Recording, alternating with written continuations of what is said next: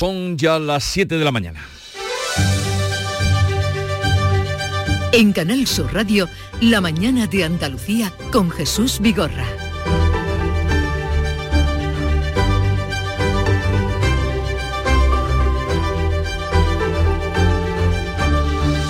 Buenos días queridos oyentes. El Parlamento andaluz aprobará de manera inminente la proposición de ley sobre los regadíos del entorno de Doñana. Este viernes se ha convocado la ponencia que aprobará el dictamen final que no ha recibido enmiendas de la oposición. La UNESCO ha reconocido este miércoles progresos para reducir el uso de aguas subterráneas, pero reitera su preocupación por la sobreexplotación de tres de las masas de agua, de la explotación de los acuíferos, y ha pedido un informe actualizado antes del 1 de diciembre. La proposición sobre los regadíos avanza en paralelo al anuncio de la ampliación que ha propuesto la Junta, la ampliación del parque con la compra de una finca anexa de 7.500 hectáreas.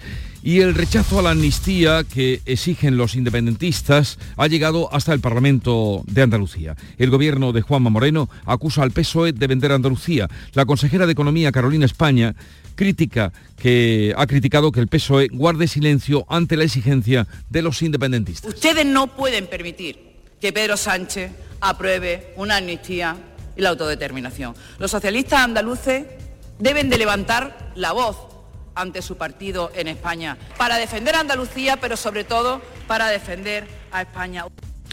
A nivel nacional, el Partido Popular ha convocado una movilización en Madrid para el domingo 24, justamente dos días antes del debate de investidura de Núñez Feijo. La sociedad civil catalana ha convocado, por otra parte, una protesta contra la amnistía a los condenados del procés el 8 de octubre en Barcelona.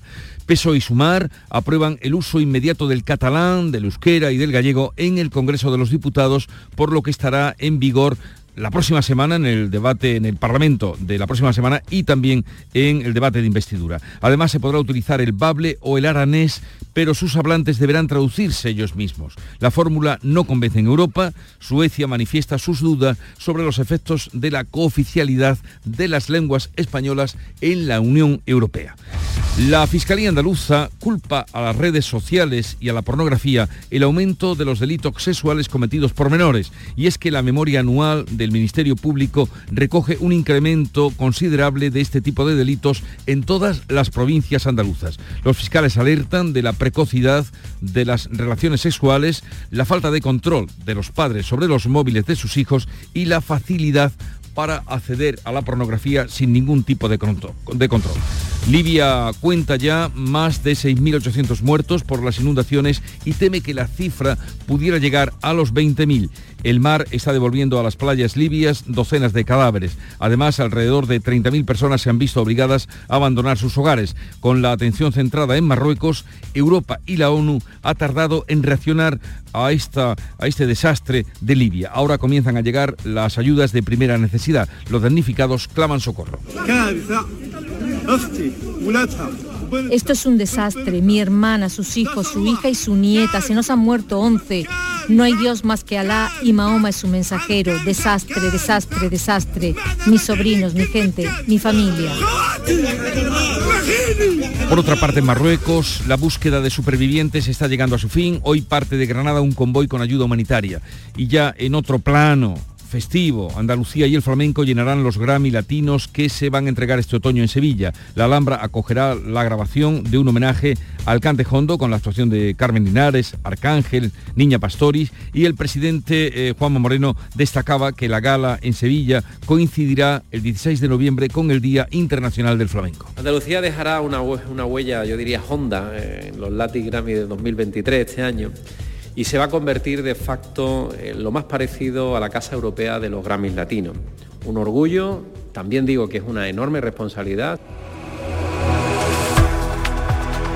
En cuanto al tiempo, avisos amarillos a partir de las 7 de la tarde en Granada y Jaén por chubascos tormentosos y granizo. Los cielos se irán cubriendo en toda la comunidad y puede llover en más puntos de Andalucía.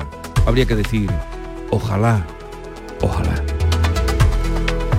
Vamos a conocer ahora cómo viene este día en cada una de las provincias andaluzas. Cádiz, salud, Botaro. 23 grados tenemos a esta hora de la mañana, llegaremos a los 30 según la previsión y hay nubes y claros. Campo de Gibraltar, Ana Torregrosa. Aquí tenemos a esta hora 23 grados también, la máxima prevista 27, tenemos cielos con nubes, posibilidad de lluvias en estas horas. Jerez, Pablo Cosano. Ahora mismo 21 grados, pero llegaremos hasta los 33 en Arcos, el cielo con algunas nubes. Por Huelva, ¿cómo viene el día, María José Marín? Pues aquí vamos a alcanzar también los 33 grados, a esta hora casi 21 en la capital, cielos poco nubosos aunque van a tender a cubrirse y hay posibilidad de tormenta en Aracena. ¿Y en Córdoba, Antonio Postigo? Pues aquí rozamos ya los 24 grados de temperatura, suben las máximas, llegarán hoy hasta 35. ¿Y de nubes ahí? Algo sí, algunas nubes, sí. Por Málaga, María Ibáñez. Pues también hay alguna que otra nube, dice la previsión que por la tarde podría haber chubascos aislados, incluso con tormentas. A esta hora tenemos en la capital casi 25, hace bastante sensación de bochorno. Vamos a alcanzar máximas de 30. ¿Cómo amanece Sevilla, Antonio Catoni? Buenos días, cielos que comienzan a llenarse de nubes hoy sobre Sevilla. En la capital tenemos 22 grados, llegaremos a 33. Y Jaén, ¿cómo despierta Beatriz Mateas? Buenos días, pues el aviso amarillo está previsto para esta tarde, pero de momento cielos completamente despejados, 20 grados, llegaremos a 32. Por Granada, ¿lloverá Jesús Reina? Ojalá llueva no solamente en Granada, sino en toda Andalucía, pero de momento aviso amarillo, como ya hemos contado, por tormentas con granizo, que no es lo que buscamos. En fin, esto en Loja, en el Genil, en eh, Guadix, en Baza, en Huescar a partir de las 7 de la tarde. De momento aquí ahora mismo 19 grados máximas previstas de 32. ¿Y en Almería, María Jesús Recio? Ojalá llueva, también hay previsión de hacerlo esta tarde, sobre todo en el norte de la provincia. Día de calor 34 vamos a tener de máxima, ahora tenemos 26 y hay nubes en el cielo.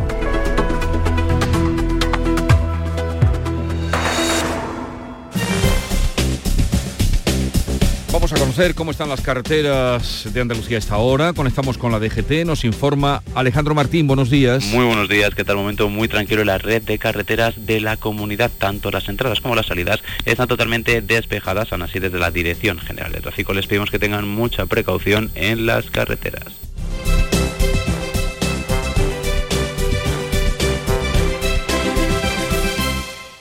Caminante, son tus huellas el camino y nada más Caminante, no hay camino. Se hace camino al andar.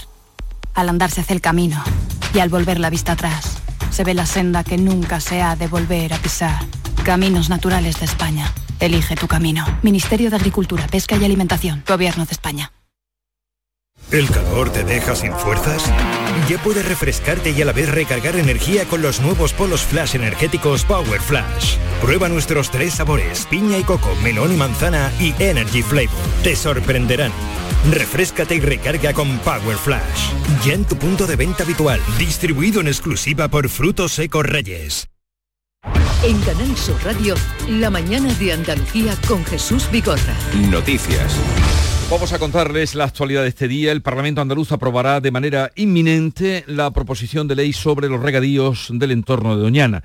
La medida avanza en paralelo al anuncio que la Junta ha hecho de ampliar el parque con la compra de una finca anexa. Manuel Pérez Alcázar. El PP impulsa la fase final de la proposición sobre los regadíos que puede quedar aprobada en el primer pleno de octubre. Este viernes se ha convocado la ponencia que aprobará el dictamen final que será casi igual que el que presentó el PP ya que ningún grupo de la oposición ha presentado enmiendas.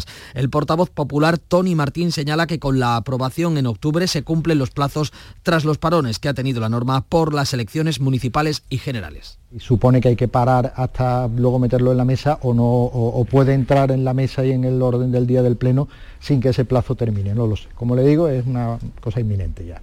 La propuesta reconoce el derecho de riego de 700 hectáreas que quedaron fuera del plan de regadíos de 2014 y que solo podrán usar agua en superficie que depende de las conducciones pendientes que debe ejecutar el Ministerio. El eh, Gobierno lo considera una maniobra de distracción. La portavoz del PSOE andaluz, Ángeles Ferriz, asegura que la compra de la finca para ampliar Doñana es un lavado de cara ante la advertencia de la UNESCO por la situación de los acuíferos. Respondía a eso, a un lavado de cara y sobre todo a la reunión de la UNESCO que pone en peligro la protección de Doñana y que ya me contarán ustedes cómo es posible que el señor Moreno Bonilla vaya allí a decir, miren, sí, yo estoy muy preocupado y compro una finca, pero al mismo tiempo sigo adelante con mi proyecto para destrozar Doñana.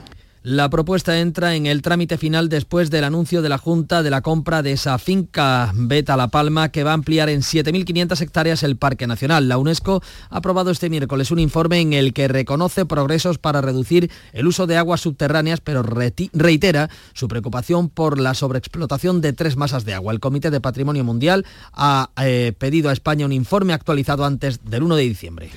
El rechazo a la amnistía de los independentistas llega al Parlamento andaluz.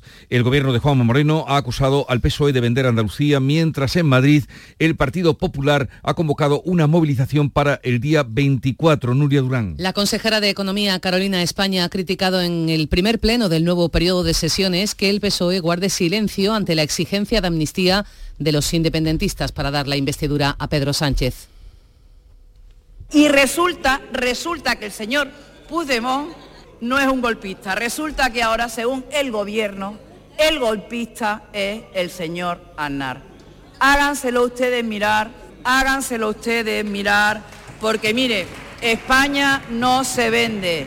Dígaselo claro y alto al señor Pedro Sánchez y a todos los que están por allí arriba.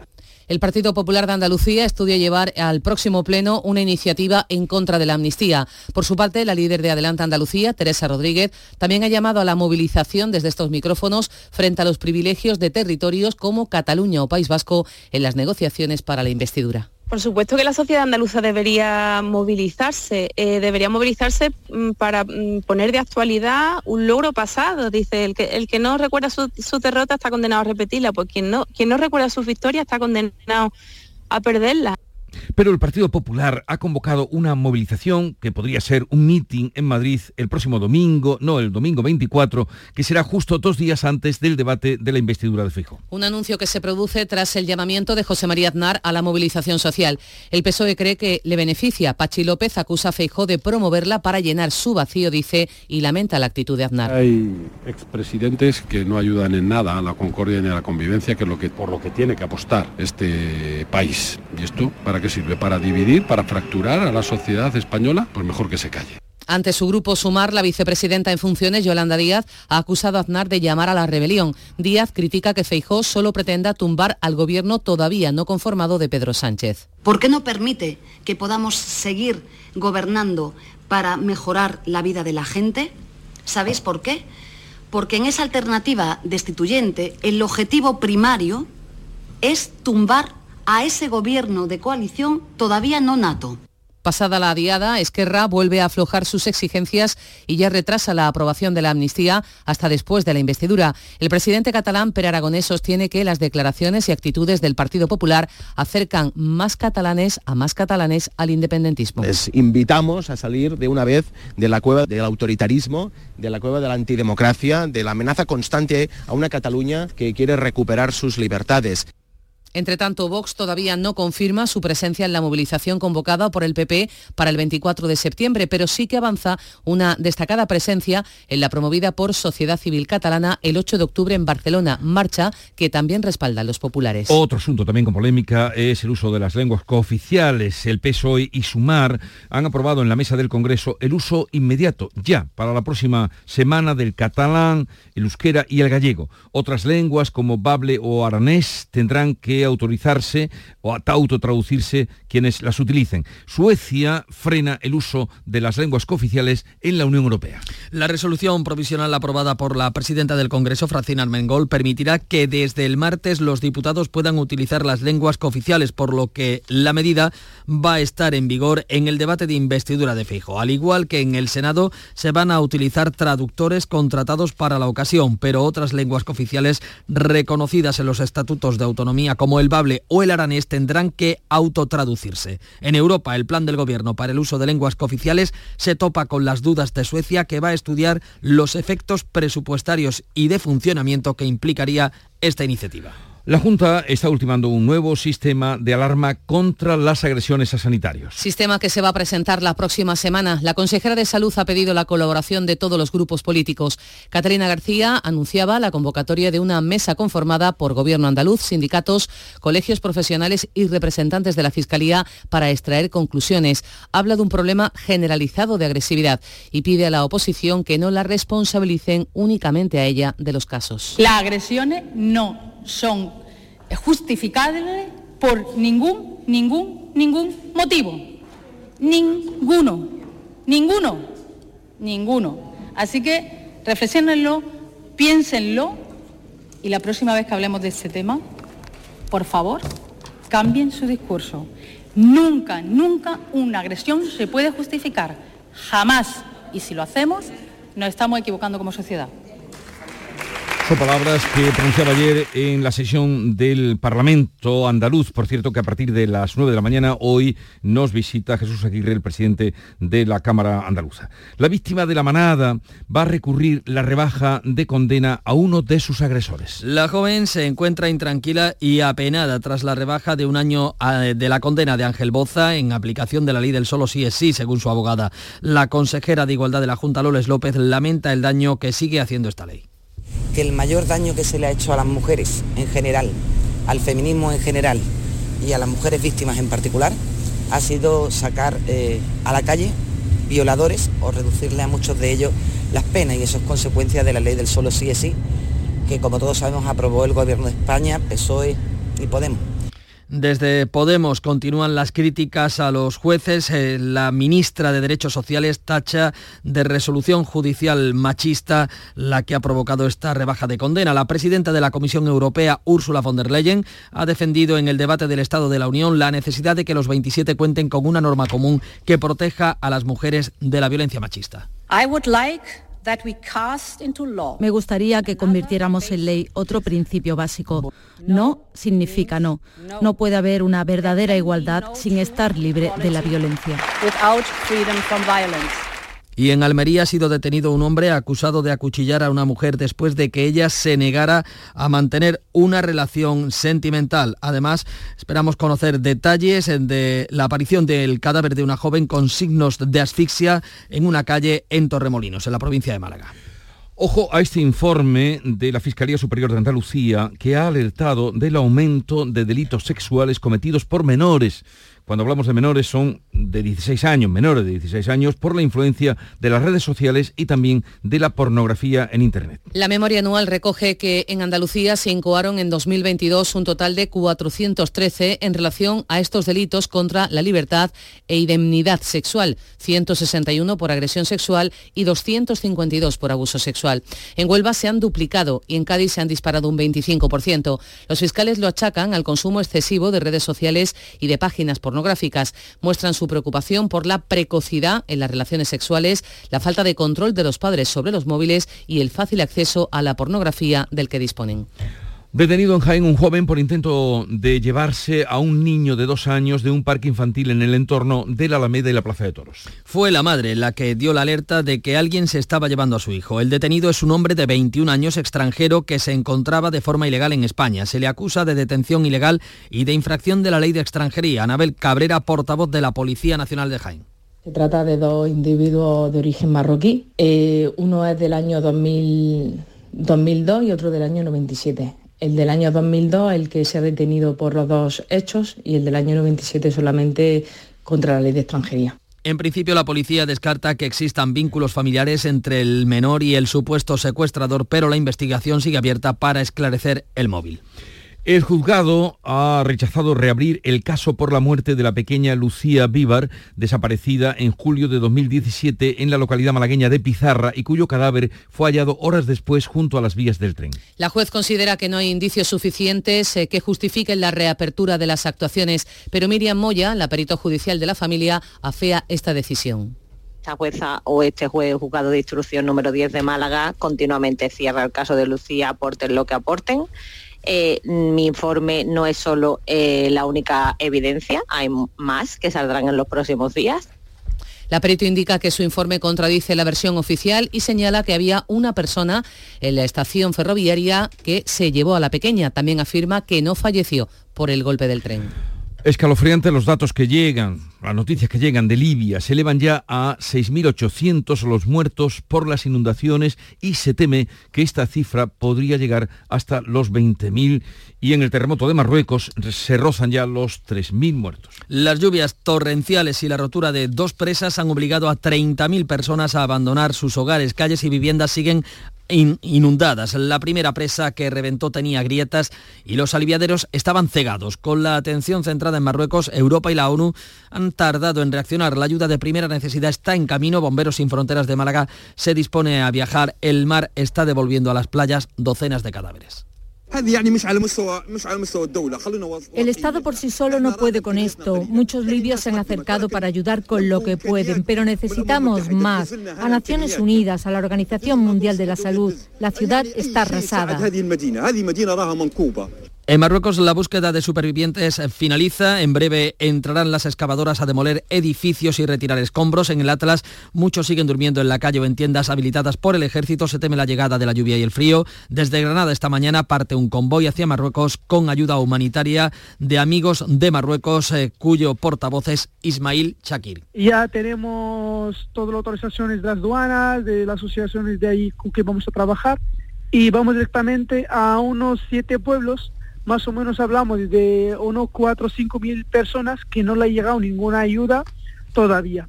Eh, sobre todo porque ahora hace un frío allí, puede, puede ser que va a empezar a llover el Banco Central Europeo decide hoy si aplica la décima subida consecutiva de los tipos de interés. La inflación sigue desbocada en torno a una media del 5% en la zona euro. De confirmarse la décima subida, el Banco Central Europeo llevará los tipos del 4,25 al 4,5, 4,5 máximo desde 2008 y muy próximo, próximo a los históricos del 2000. Una nueva subida de los tipos volvería a presionar al alza el Euribor principal referente de las hipotecas. De otro lado, los andaluces de hasta 35 años pueden solicitar desde hoy jueves el aval de la Junta de Andalucía para la adquisición de su primera vivienda. 7.21 minutos de la mañana.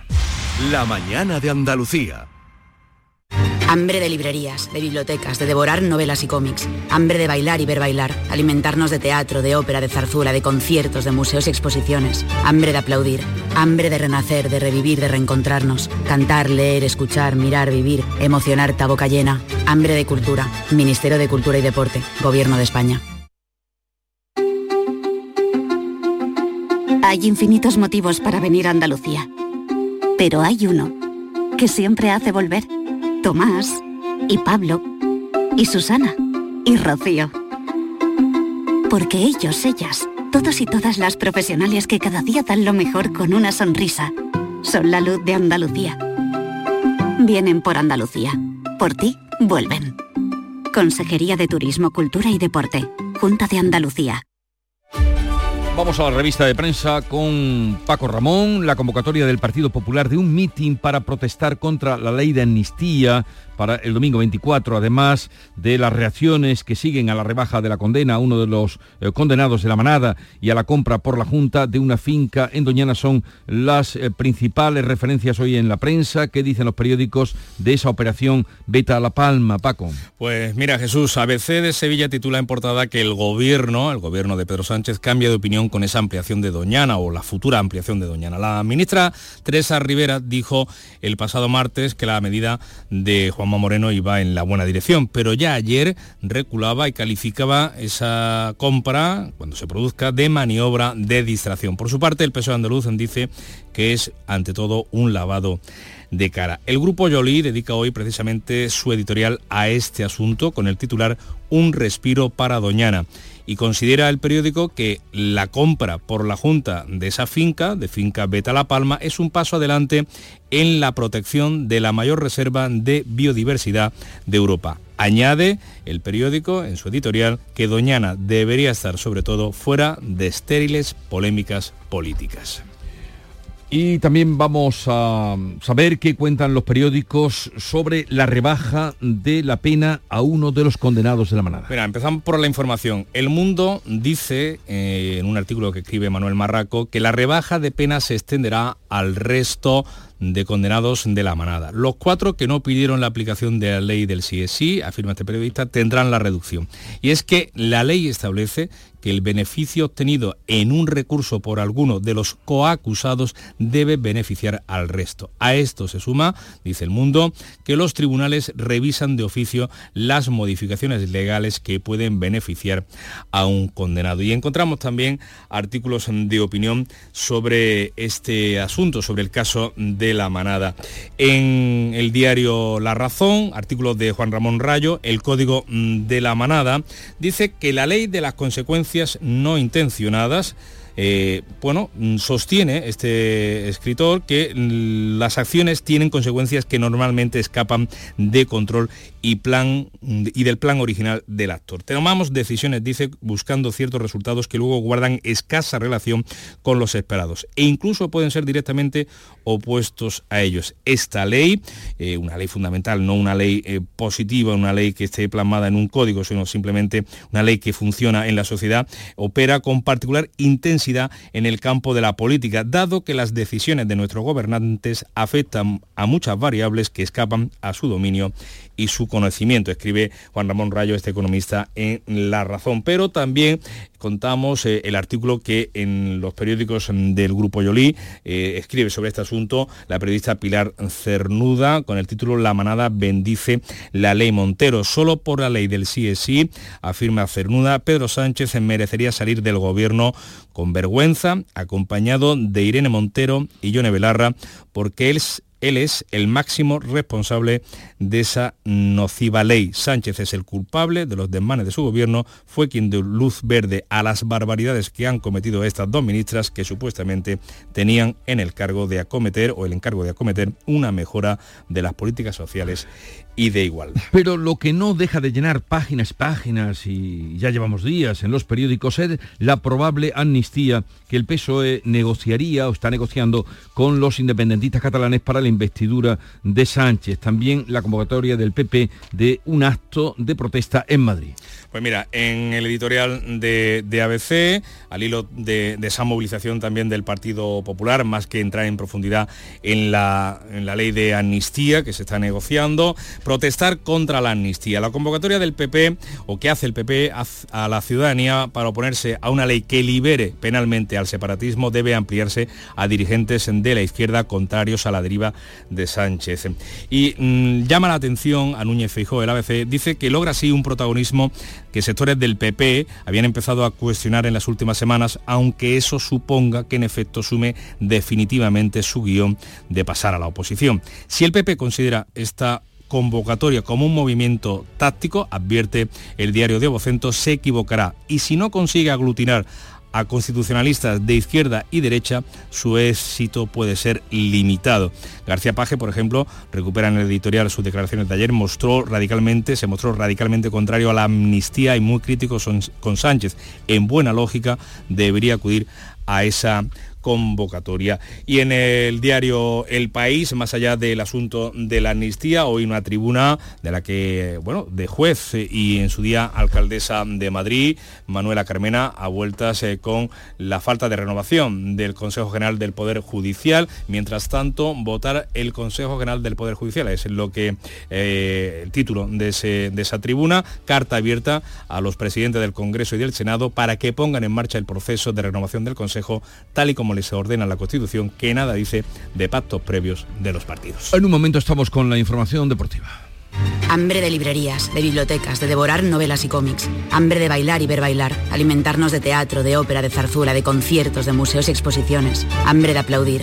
Hambre de renacer, de revivir, de reencontrarnos. Cantar, leer, escuchar, mirar, vivir. Emocionar, boca llena. Hambre de cultura. Ministerio de Cultura y Deporte. Gobierno de España.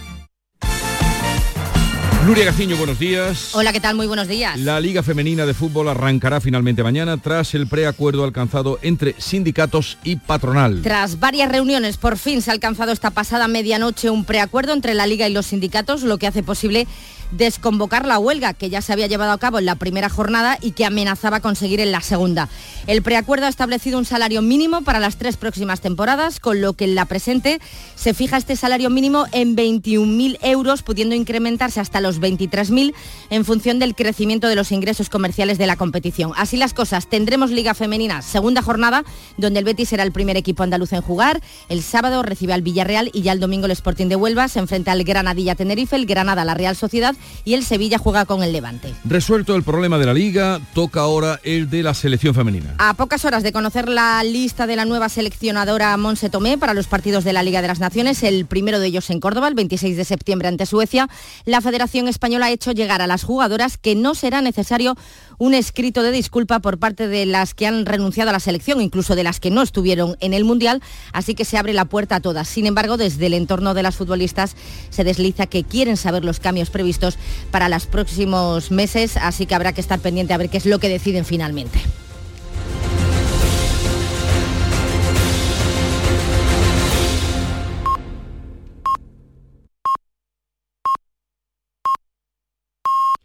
Andalucía son ya las siete y media de la mañana. En Canal Sur Radio, La mañana de Andalucía con Jesús Vigorra.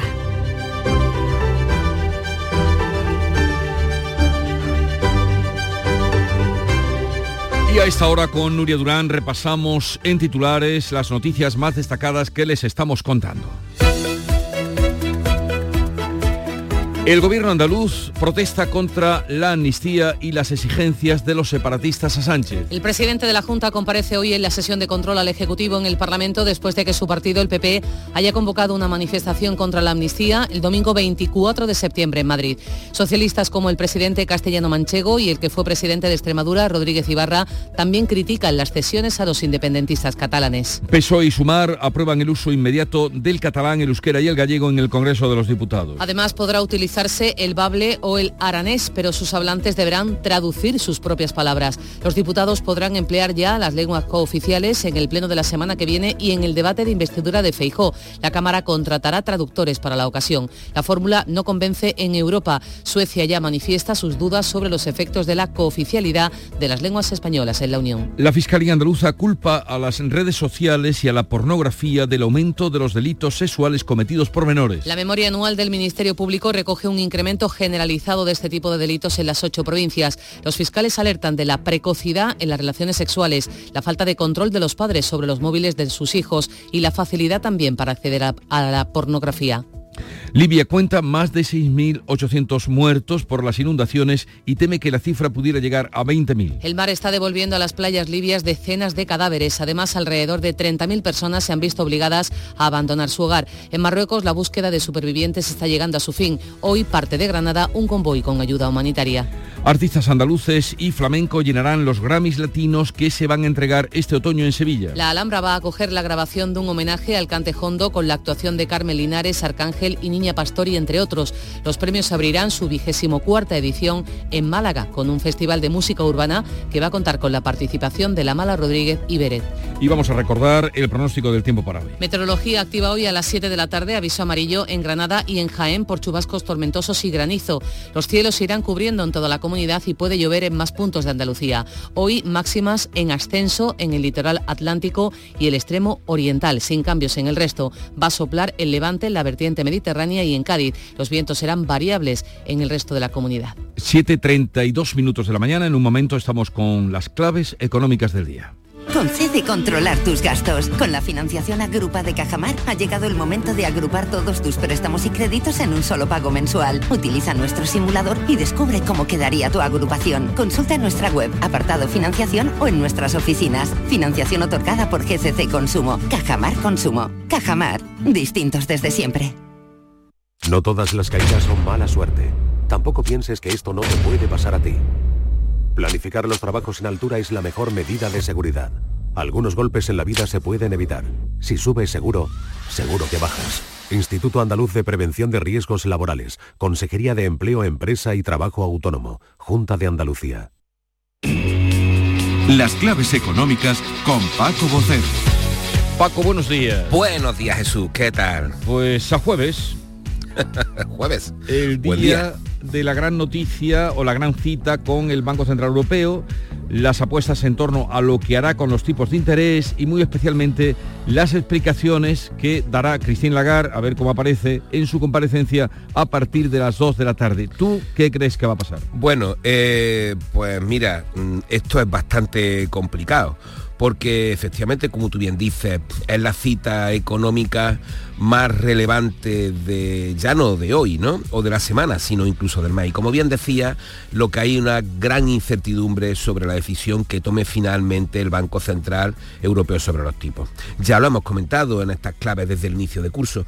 Hay quien estima que el BCE hará hoy una pausa y aplazaría hasta noviembre la subida de este cuarto de punto, que es lo que se espera antes de, y, sería esa última subida antes de reiniciar la bajada de tipo entre la primavera y el Ecuador de 2024. Y hay quien cree que no, que subirá hoy estos 25 puntos básicos dejando el precio oficial del dinero en la eurozona en el 4,5 y el tipo de facilidad de depósito en el 4%. Lo que sea lo veremos. Sí, en efecto. Y, te comentaba, hay una clave en estas diferencias. Eh, vamos a ver el foco que prioriza el BCE. Si lo hace en el crecimiento debilitado de las economías europeas que ya han encajado de sobra las subidas de tipos del último año y medio y que se enfrentan a retos estructurales muy importantes, porque Alemania es el gran ejemplo de economía renqueante necesitada de reseteo o si lo pone, es decir, eso sería para hacer la pausa, o si lo pone en una inflación que se ha moderado llamativamente en la región, pero que todavía sigue en niveles muy elevados respecto al objetivo del 2%, y ahí se pondría la subida. En cualquier caso, esto mm, sería pronunciarse ahora es un acto de fe, ¿no? A pesar de que tanto con la subida como la pausa tienen detrás un argumentario bastante razonado. Pero tenemos también ahí a Margarita Delgado. Sí.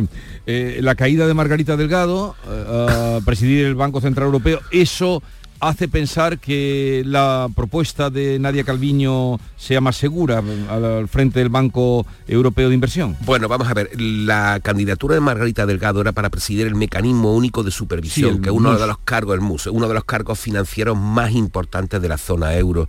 Y es una pena que no haya sido elegida el punto de vista absolutamente objetivo porque tenía el, parlamento, el apoyo del Parlamento Europeo, de hecho compareció junto con Claudia Buch, la vicepresidenta del Bundesbank, que ha sido al final la vencedora en esta pugna. Comparecieron ambas ante la Comisión Económica del Parlamento Europeo a finales de julio y Margarita Delgado mm, lo hizo extraordinariamente bien y fue muy superior por experiencia a la, mm, y, por, y por rigor técnico la alemana. ¿no? ¿Qué ocurre? Que le ha faltado el apoyo de Nadia Calviño, porque la alemana ha tenido el apoyo de Christian Lindner, su ministro de Finanzas. Pero claro, si Nadia Calviño apoyaba a Margarita Delgado, como es impensable que haya dos cargos en eh, dos cargos en el de este financiero de la Unión dos cargos más, un solo país, en este caso a nosotros, su candidatura no saldría. Con lo cual ahora su candidatura tiene muchísimas más posibilidades de salir, pero claro, ahí también se va a notar y vamos a ver la influencia y fuerza del gobierno para lograr ese cargo. La caída de Delgado en lo que podría ser el auge de, de Nadia Calviño. Bueno, las claves de hoy, cuéntanos. Pues nada, las claves de hoy, como ya te contaba, vamos a estar centrados en esa subida de tipos de interés y una información adicional también tendremos sobre la vivienda, porque los notarios publican cifras de compraventa y de hipoteca eh, de julio. Veremos a ver cómo evoluciona el sector. ¿Y dónde se encuentra la clave de estas diferencias? Sí, lo que te comentaba antes precisamente. Eh, la clave de esta diferencia era entre mirar, si te refieres al BCE, mirar a la inflación o mirar al, o mirar al crecimiento. Por cierto, vamos a cerrar con el Euribor, porque hay que estar también muy pendiente de ello. Y es que ayer consolidó el avance del martes y volvió a saltar por encima del 4,1%, rompiendo a dos semanas de estabilidad a la baja, que aunque nos parezca mentira, el Euribor eh, ha bajado un poquito, bajó un poquito en agosto. ¿no? En todo caso, la media de septiembre está ahora mismo en el 4,076%, prácticamente la misma con la que cerró agosto y presumiblemente, según lo que haya el BCE hoy, haga lo que haya el BCE, veremos lo que sucede y si vuelve a pegar un pequeño salto hacia arriba. Paco Vocero, hasta mañana, que tengas un buen día. Ya veremos en la comparecencia de Lagar en qué queda la cosa. vamos a ver. y, cómo repercute en los que a esta hora se levantan y transitan a cuestas con su hipoteca. ¿eh? y, con sus préstamos y con el trabajo. Hasta luego. hasta luego. Hasta luego.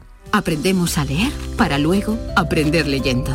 La lectura es la llave que abre las puertas del conocimiento, de la comprensión de las cosas. Es un hábito que nos lleva a lugares increíbles y a entender el mundo que nos rodea. Por eso, en este curso 2023-2024, la lectura tendrá un papel primordial en las aulas de Andalucía. Porque quien lee, entiende, y quien entiende, aprende. Junta de Andalucía. Rapimueble, los ofertazos del líder. Cheslon solo 259 euros. Apilable de salón ahora 299 euros. No te los puedes perder. Y paga en 12 meses sin intereses. Ahorra con Rapimueble. Líder en precios y calidad. Más de 200 tiendas en toda España y en rapimueble.com.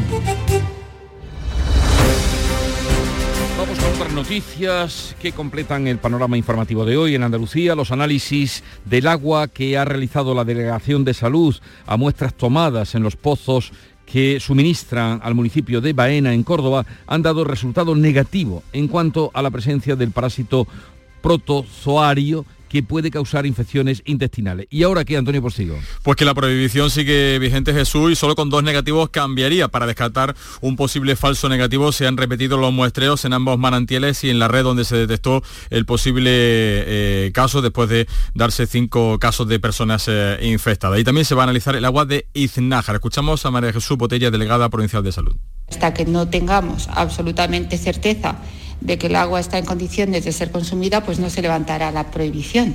Ahora la toma de muestras se va a multiplicar por 10, se tomaban hasta ahora 10 litros de cada muestra, ahora se van a analizar 100 litros.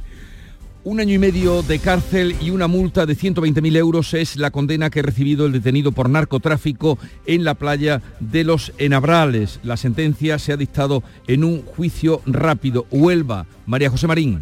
Tan solo han pasado tres días desde su detención y el juzgado de instrucción número 3 de Huelva ya ha dictado esta sentencia. Ocurría el lunes cuando tras una persecución por alta mar los narcos encallaron la lancha en la arena de la playa Punta Umbrieña a plena luz del día y ante el asombro de los bañistas. Solo uno de los tripulantes que saltaron a la tierra fue detenido. La Guardia Civil sigue buscando al resto de la tripulación. La juez eh, del caso de las filtraciones en las oposiciones a Policía Local de Sevilla ha suspendido cautelarmente la nueva prueba que había convocado para el día 30 de este mes. ¿Qué ha pasado, Antonio Catoni? Pues sí, eh, la noticia es que esos 44 policías locales que sacaron plaza en esas oposiciones, en las que se detectaron filtraciones, no van a tener que repetir el examen por el momento porque la juez pues, ha suspendido cautelarmente esta repetición. Estaba prevista para el día 30 de septiembre. Es una decisión que toma después de que el querellante haya alegado dado posibles irregularidades también en la organización de la nueva prueba. A esto se suma que este martes el ayuntamiento pedía a la juez que no ejecutara la sentencia que ordenaba que esos 44 policías dejaran su plaza y se convocaran las nuevas pruebas. Decía el alcalde, lo pedía por los problemas de seguridad que puede acarrear. Así que estos 44 policías locales de momento no van a tener que repetir el examen. En el campo de Gibraltar, la Sociedad Estatal de Aguas de las Cuencas de España, Aquaes, ha iniciado la construcción de una estación de depuración de aguas residuales en San Roque. La inversión es de 55 millones de euros. Ana Torregrosa. Es una infraestructura esperada en el campo de Gibraltar por su importancia en el tratamiento de esas aguas residuales. Las obras consisten en la agrupación de vertidos de los municipios de Los Barrios y San Roque para su traslado a esta nueva depuradora que prestará servicio a una población de unos 120.000 habitantes. Está previsto que estas obras, con esa inversión de 55 millones de euros, finalicen en mayo de 2025. Alivio tras localizarse por fin el nido primario de la avispa asiática en Jaén. ¿Por qué? Pues porque se trata de una especie que se alimenta de las abejas y de su miel. Los bomberos piden que no se actúe en solitario porque son muy tóxicas. Beatriz Mateas. Sí, muy dolorosas si te pican, sobre todo si eres alérgico. Bueno, el Ayuntamiento de Jaén alertó en agosto de que se había localizado un ejemplar de avispa asiática en un jardín privado, pidieron colaboración ciudadana y por fin esta ha dado sus frutos porque se ha encontrado ese nido primario en una zona de aquí de la capital, en el polígono del Valle. Ernesto Rodríguez es un bombero especializado en apicultura. Actualmente pedimos la colaboración de los vecinos. Si ven ejemplares volar, que los van a ver y que no causa una alarma social, porque no es peligrosa salvo que sea alérgico o el número de picaduras sea muy elevado, que nos informen si ven entrada y salida de estos ejemplares en algún hueco natural. Anidan en huecos de tejados y seguramente esta provino de Asia que vino en algún contenedor. Ya saben. Ya sabemos algo de, la avispa asiática y sus peligros. La futura estrategia andaluza de economía azul sostenible ha dado un paso más en Cádiz. ¿Por qué, Salud Botaro? El consejero de Medio Ambiente, Ramón Fernández Pacheco, ha presentado el informe de las primeras conclusiones y ha anunciado una financiación de medio millón de euros a un proyecto piloto para reutilizar los residuos portuarios, reducirlos al máximo y a los que se sigan generando darles una segunda oportunidad que sea además una vía de negocio. Lo escuchamos. El esfuerzo de la Consejería está volcado en trazar esa primera estrategia. Seguimos trabajando también en medidas concretas. Por eso le anuncio que la Consejería de Sostenibilidad va a destinar hasta medio millón de euros para elaborar un proyecto piloto que nos lleve a reutilizar los residuos que se generan en nuestra red de puertos, en la red de puertos de titularidad autonómica. Y es que la economía azul abarca sectores tan diversos que van desde el aprovechamiento de recursos vivos marinos hasta el transporte marítimo. Hoy se inaugura en Jerez la segunda edición de la Feria de la Innovación y Nuevas Tecnologías Jerez Digital 2023. Pablo Cosano. Pues sí, va a ser en los Museos de la Atalaya a partir de las 10. Lo organiza la Cámara de Comercio junto con el Ayuntamiento. Es un evento que va a convertir a la ciudad en el centro de la digitalización con una jornada repleta de ponentes y talleres de primer nivel para buscar que las empresas jerezanas sigan avanzando en la transición digital. Y es así como llegamos a las 7.45 minutos de la mañana, 8 menos cuarto, tiempo para la información local. Atentos. En la mañana de Andalucía de Canal Sur Radio, las noticias de Sevilla con Antonio Catoni. La juez eh, del caso de las filtraciones en las oposiciones a la Policía Local de Sevilla ha suspendido cautelarmente la nueva prueba que se había convocado para el día 30 de este mes. La magistrada argumenta que hay razones que hacen que sea imposible ejecutar su anterior fallo a este respecto. Ya ha comenzado a recuperarse el sistema informático del Ayuntamiento de Sevilla después del ataque de los piratas la pasada semana. Ya se pueden realizar los trámites presenciales y en el horizonte los premios Grammy. La música de raíz andaluza será la protagonista en la entrega de estos premios el 16 de noviembre y buenas noticias también para la industria aeronáutica porque Airbus amplía su carga de trabajo con nuevas unidades del avión militar C-295. Vamos con el tráfico a esta hora. Tenemos cuatro kilómetros de retenciones en la autovía de Huelva, la entrada a Sevilla, en la S30, un kilómetro en el nudo Gota-Beleche, en sentido Ronda Urbana Norte, otro en el puente del Centenario, sentido Huelva intenso en los accesos a la capital por el puente del Alamillo, por la ronda urbana norte en sentido San Lázaro, por la avenida de Juan Pablo II y el puente de las Delicias, por el puente del Patrocinio, la avenida de la Paz y la avenida de Andalucía. Y el tiempo porque los cielos comienzan a llenarse de nubes sin que se descarten en el día de hoy chubascos ocasionales que podrían ser tormentas en la Sierra Morena, temperaturas mínimas en ascenso y las máximas sin cambio. Llegaremos a 33 grados en Lebrija y Morón, 34 en Écija y Sevilla capital, donde a esta hora tenemos 22 lo pienses más. Este año haz borrón y casa nueva con la hipoteca joven IN95. La hipoteca que estabas buscando. Porque te financiamos hasta el 95% del menor valor entre tasación y compraventa. Para más información, acércate a nuestras oficinas o entra en cajaruraldelsur.es. Te sobran razones para venir a Caja Rural del Sur. Hipoteca joven IN95 de Caja Rural del Sur. Formamos parte de ti. En Canal Sur Radio, las noticias de Sevilla. Los 44 policías locales de Sevilla que sacaron plaza en las oposiciones en las que se detectaron filtraciones no tendrán que repetir el examen por el momento. La juez que lleva el caso de estas irregularidades en los exámenes que fueron anulados en su momento judicialmente ha suspendido cautelarmente la repetición de las pruebas que se había previsto para el día 30 de este mes. Es una decisión que toma después de que el querellante alegara posibles irregularidades en las nuevas pruebas. Este martes era el Ayuntamiento de Sevilla el que pedía a la juez que no ejecute la sentencia en la que ordenaba que esos 44 policías dejaran su plaza y se convocaran estas nuevas pruebas. Decía el alcalde, lo pedía por los problemas de seguridad que esto puede acarrear. El presidente del Sindicato Profesional de Policías Locales de Sevilla, Luis Val, valora esta suspensión cautelar de las nuevas oposiciones. Entendemos que, como siempre hemos defendido, que realmente esa sentencia es inejecutable y es un pasito más ¿no? para que estos compañeros y estas compañeras puedan quedarse en el Ayuntamiento de Sevilla después de 12 años, porque ya no tiene sentido, la ejecución de esta sentencia no tiene sentido y es más, hasta el propio eh, denunciante que ganó la sentencia entiende que no tiene sentido. ¿no? Ya comienza a recuperarse el sistema informático del Ayuntamiento de la capital tras el ciberataque sufrido la semana pasada. Ya se puede acceder a webs como la de urbanismo o la de cultura. Hasta el próximo martes se irán restaurando paulatinamente los servicios de todas las áreas municipales excepto los trámites que los ciudadanos hacen por Internet. Este servicio va a estar activo en una segunda fase, previsiblemente, bueno, pues a partir de ese día. El delegado de Transición Ecológica, Tecnológica, perdón, Juan Bueno, así lo decía. La puesta en marcha de todos los servicios informáticos del ayuntamiento, a excepción de los servicios de administración electrónica. Los ciudadanos podrán dirigirse a la administración de forma presencial y será la Administración la que sí, a través de intranet, tiene todo abierto. Pero de momento los trámites electrónicos que realizamos desde nuestra casa, por ejemplo, no se podrán todavía realizar. 7.49. Uf, se acaba lo bueno, ¿eh? Vuelve la rutina, las clases de los niños. Sí, sí. ¿Has visto lo de los 10 días Nissan? ¿Los 10 días qué? Los 10 días Nissan. Del 6 al 16 de septiembre en tu concesionario puedes tener tu Nissan con entrega inmediata, grandes descuentos y no pagas hasta 2024. Vamos antes de que se agoten, ¿no? Ven a conocerlo a Divesan, concesionario oficial Nissan, en la avenida Fernández Murube 8, Polígono Carretera Amarilla, Sevilla. Las noticias de Sevilla. Canal Sur Radio. Ya se conoce el programa de actos de la edición número 24 de los Grammy Latinos que se van a entregar en Sevilla. En los días previos habrá eventos de música urbana en Málaga y un homenaje al flamenco en Granada, pero desde el 10 de noviembre Sevilla va a ser la protagonista. Así lo señalaba Manuel Abud, el director de la Academia Latina de Grabación. Eh, decía que esa semana va a comenzar llevando la música a los colegios de Sevilla. Tendremos la semana más importante de la música latina con la Semana Latin Grammy, que empieza el viernes 10 de noviembre con las Latin Grammys en las escuelas, regalando una serie de instrumentos para jóvenes estudiantes de música. Y nuestra persona del año, que es Laura Pausini, estará con ellos y les dará una charla. El próximo martes conoceremos los nombres de los 300 nominados a los Latin Grammy y espaldarazo a la planta de Airbus en Sevilla que ampliará su carga de trabajo en los próximos años con nuevas unidades del avión militar C-295.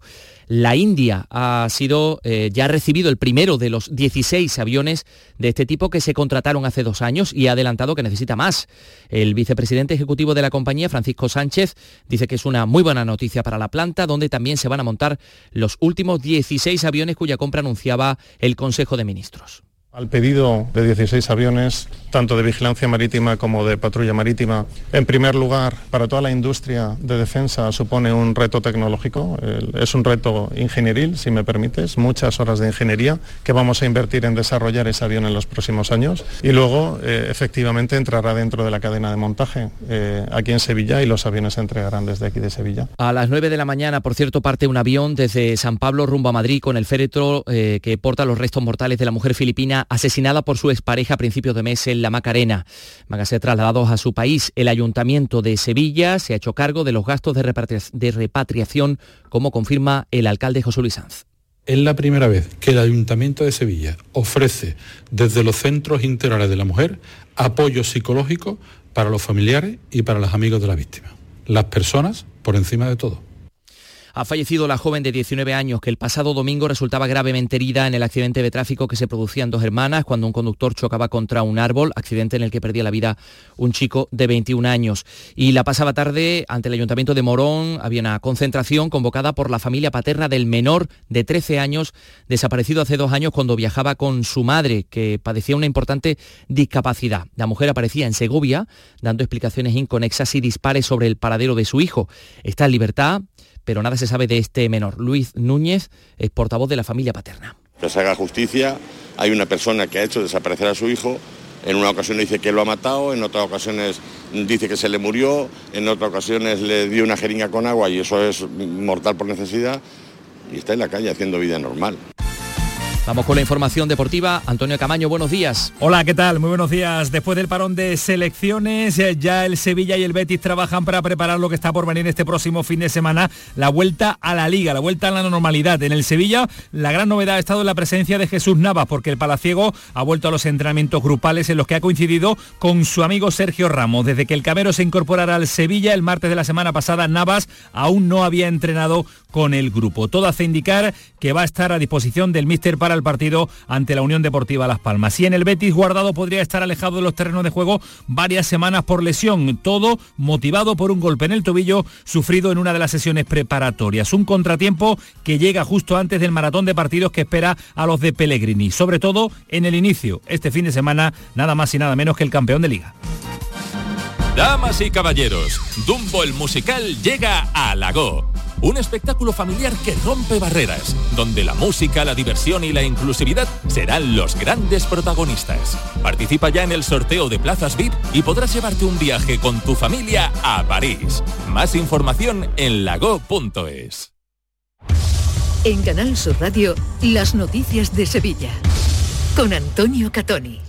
Representantes del movimiento Marea Blanca de la Sierra Sur van a concentrarse esta mañana a las 11 a las puertas del Parlamento. Siguen denunciando las carencias sanitarias en la zona básica de Estepa y esta tarde el expresidente del Gobierno, Felipe González, recibe en la Fundación Cajasol el premio iberoamericano Torre del Oro. Les contamos además que la Comisión Provincial de Patrimonio ha aprobado finalmente la iluminación artística en los jardines del Real Alcázar de Sevilla para el espectáculo de luces denominado Naturaleza Encendida. Eh, después de que el pasado julio informara desfavorablemente y que la Orquesta de Cámara de Mujeres Alma Clara Inés Rosales comenzará su próxima temporada el 11 de octubre en la Sala Cero. Beatriz González es integrante de esta orquesta. Hacemos un concierto al mes desde octubre hasta mayo y bueno, pues con mucha ilusión, preparando siempre nuestros programas intentamos meter compositoras un poco desconocidas para el público general y enfrentarlas a grandes compositores que son referentes para todos nosotros, como Schubert, como Mendelssohn, como Brahms. Enhorabuena al sevillano que se ha embolsado un millón de euros en la Bolonoto de este miércoles.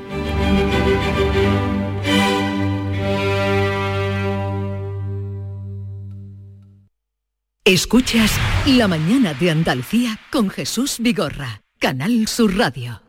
Aquadeus, el agua mineral natural de Sierra Nevada, patrocinador de la Federación Andaluza de Triatlón, les ofrece la información deportiva.